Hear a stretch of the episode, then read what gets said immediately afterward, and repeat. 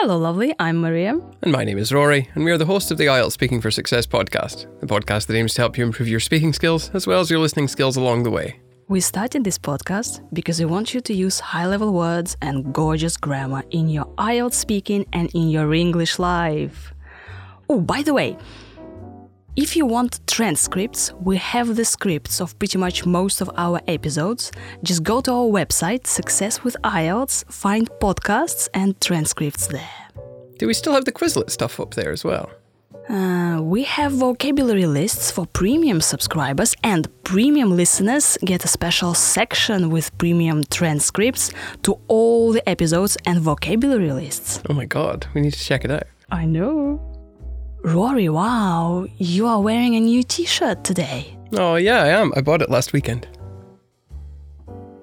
It makes me look so handsome, Maria. It makes you look so handsome. Oh, thank you. That that makes my heart sing. That's such a nice compliment. Shall we talk about singing then? Ooh. It's another coincidence on this podcast.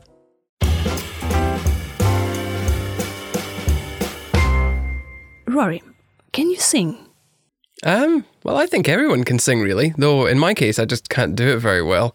Um, uh, I think it's like someone is trying to murder a cat in the room or something. At least that's how it sounds. Um, then again, it, maybe it's just the acoustics aren't very good. Of course, that's exactly what someone who isn't very good at singing would say. Do you like singing?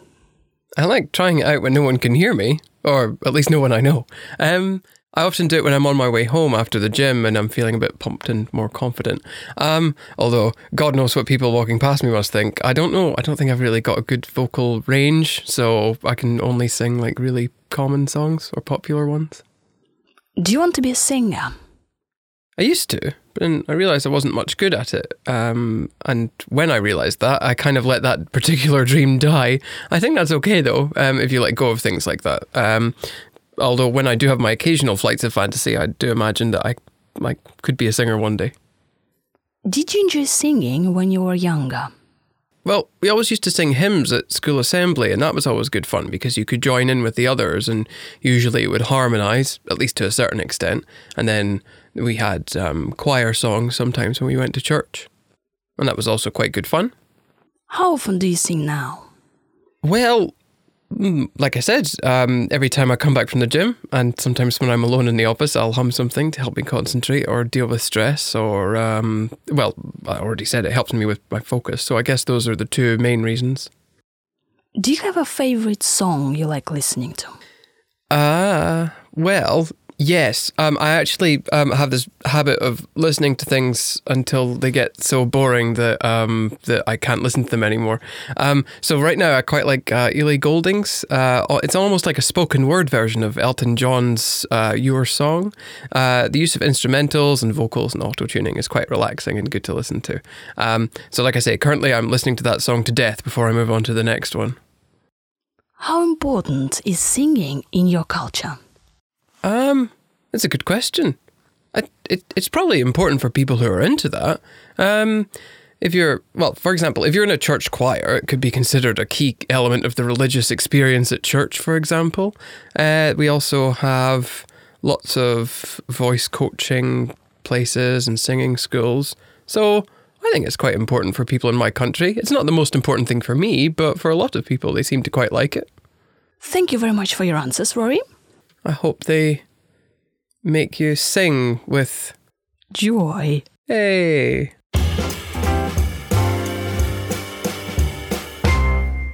So, dear listeners, when they ask you questions about songs and singing, first of all, it's singing and a singer. And we say just like, I want to be a singer, right? Do I pronounce it correctly? Singer. Singer. Like not singer, no, singer. Yeah. So there's this um schwa, this sound at the end. Not singer, but singer. Singer. Like uh oh, singer. I don't want to be a singer. We can also say a vocalist. Yes, a vocalist, well, in particular, someone who focuses on using their vocals. And Rory, you've mentioned vocal range. Yeah, so your vocal range is, well, how low or how high your voice can go.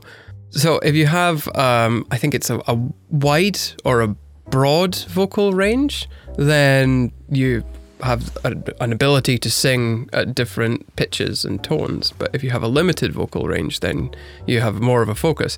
I don't think that stops people from becoming great singers. Obviously, there's an element of control, but it certainly limits them if they don't have a big range.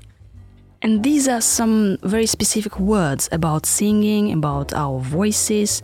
So, these vocal ranges, you can say also, I have some basic knowledge about notes, like these music symbols, notes. Yeah. And you can hit a note. Hit a note. Yeah. Like, I can't hit a note because I can't sing very well. That's why I didn't say it in my example answers. So just realize that if you uh, aren't very good at the subject you're talking about, then you can talk about how bad you are at it. I thought like you can say I'm tone deaf. I'm tone deaf. Tone deaf is well, you can say that, um, but some people just are not very good at singing. Being tone deaf is like a specific condition where you can't hear tones, um, and that can prevent you from being good at singing. But some people just aren't good at singing because they don't have a good, um, what's the word? They don't have good vocal control.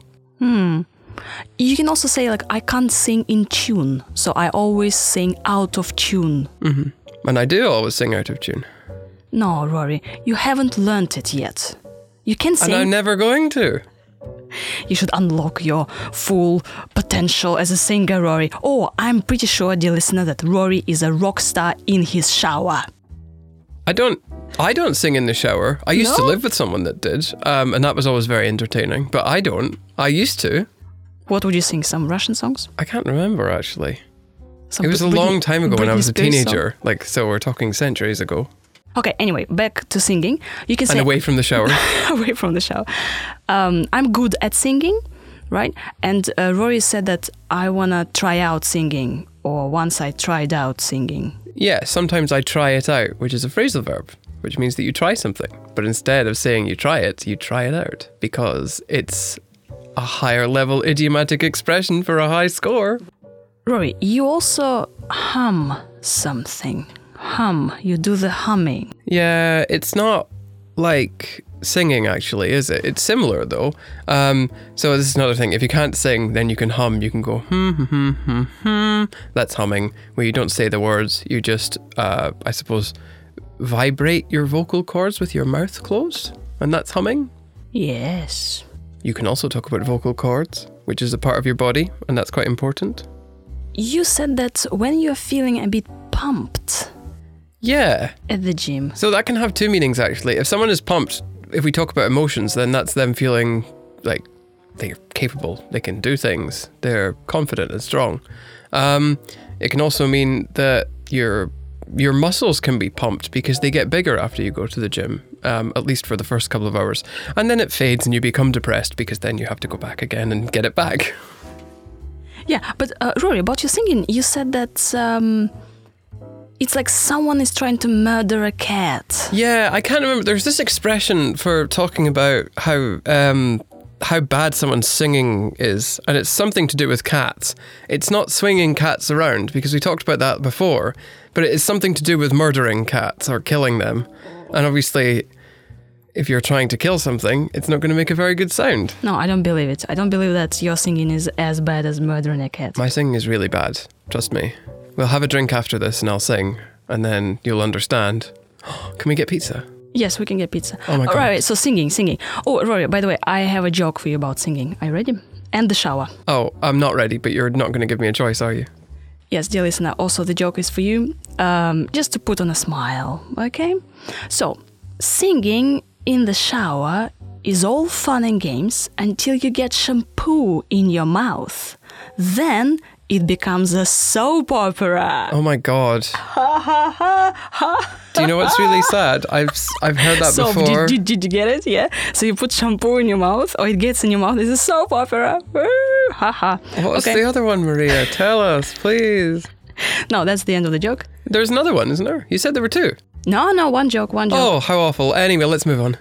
Yeah, we can sing in public. We can say, sing at uh, parties, at concerts, in the shower, right? Rory, you've mentioned singing uh, in a choir. Yes. So a choir is well, usually it's a group of people that sing in church, and usually at quite light or high volumes, I suppose. Uh, they sing with light voices and they sing at a high volume, but Not always. It just seems to be usually. Um, I think that's how I would describe choir music, and it's usually religious songs that they sing.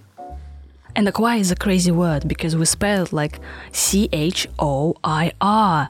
Acquire. That's because it's French, isn't it? Perhaps, yeah. And we say listen to songs, listen to, always like listen to, listen to, listen to music, yeah, listen to never I listen music. No, oh God, no, no, no, no, please, Keep that please. preposition, dependent preposition, right? Oh, yeah. Dependent yeah, like, preposition wait for, a high score. But, okay. That's uh, quite important, though. Like if we focus on the colli- colligation, colligation. That's what it's Oh. called. Um, collocation is when it's to do with vocabulary, but actually there's a cross between vocabulary and grammar. So anyway, um, we're digressing. It's important because control of dependent prepositions is a sign that you have a higher level of English. So learn your dependent prepositions, people, and you'll get a higher score. Yes. So to is married to listen, the same as for is married to wait. Wait for me, listen to me. Yeah. Please listen to us. Rory's favorite song is um, a song by Ellie Goulding. Is it Goulding or Goulding? I, have, no idea. Yeah, but it's a it's a lovely song. Song Elton John's song. Could you hum it for us? No, And my, I could probably like I I like the song. I I would sing it if I could, but it's like my gift is my song and this one's for you. oh, Oh, it's good. If I I- mean, the, the song is good. My singing is awful.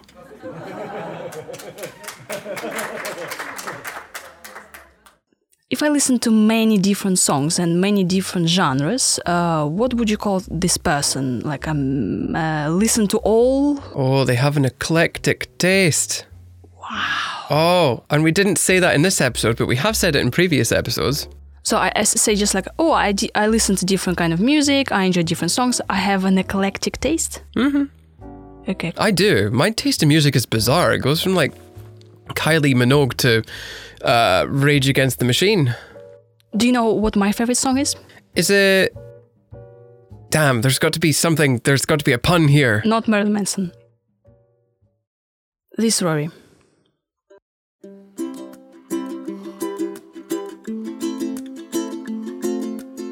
Do you know that? I do. It's. I, I can't remember who sings it though. The guy is from Hawaii. Was was from Hawaii.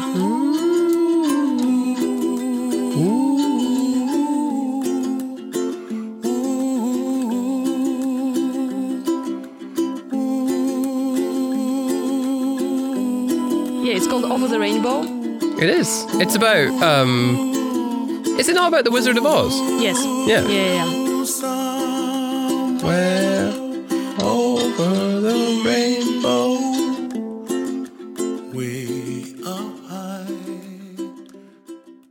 Your favorite song should have been Pretty Woman. That's what I should have said because you're gorgeous. There we go. Oh, Aw. thank you. Yes, and sometimes uh, we listen to our favorite song to death. You, you see you see listeners you know sometimes puns don't come immediately but then you have to hear a song about a rainbow and then you're calling your co-host gorgeous anyway um, you can listen to something to death yes death, that's yes. when you listen to it so much that it gets so boring that you can't be bothered listening to it anymore You can listen to our podcast to death. uh, but don't get bored of it because it's fun we're fun people Thank you very much for listening. And we hope that you can do well in your speaking test using musical vocabulary I'm out like wow. It's a it's a great pun, isn't it? We hope that your answers will be music to your examiner's ears. There we go. Bye. We used the same pun twice. Bye. Bye.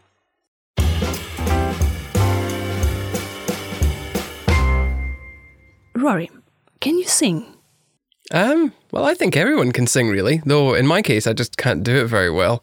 Um, uh, I think it's like someone is trying to murder a cat in the room or something. At least that's how it sounds. Um, then again, it, maybe it's just the acoustics aren't very good. Of course, that's exactly what someone who isn't very good at singing would say. Do you like singing?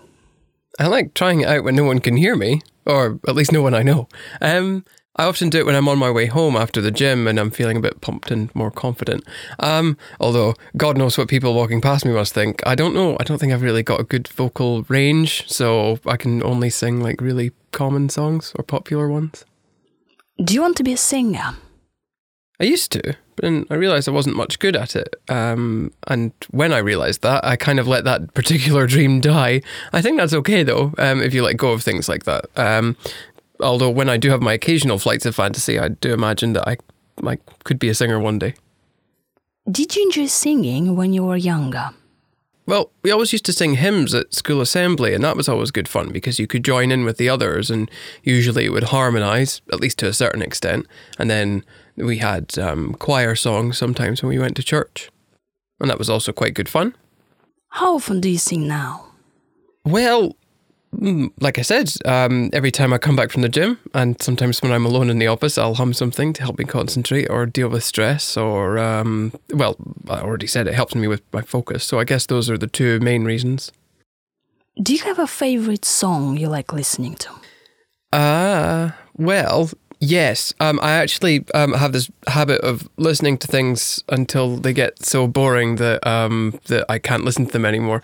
Um, so right now, I quite like uh, Ellie Goulding's. Uh, it's almost like a spoken word version of Elton John's uh, "Your Song." Uh, the use of instrumentals and vocals and auto tuning is quite relaxing and good to listen to. Um, so, like I say, currently I'm listening to that song to death before I move on to the next one. How important is singing in your culture? Um, that's a good question. I, it, it's probably important for people who are into that. Um, if you're, well, for example, if you're in a church choir, it could be considered a key element of the religious experience at church, for example. Uh, we also have lots of voice coaching places and singing schools. So I think it's quite important for people in my country. It's not the most important thing for me, but for a lot of people, they seem to quite like it.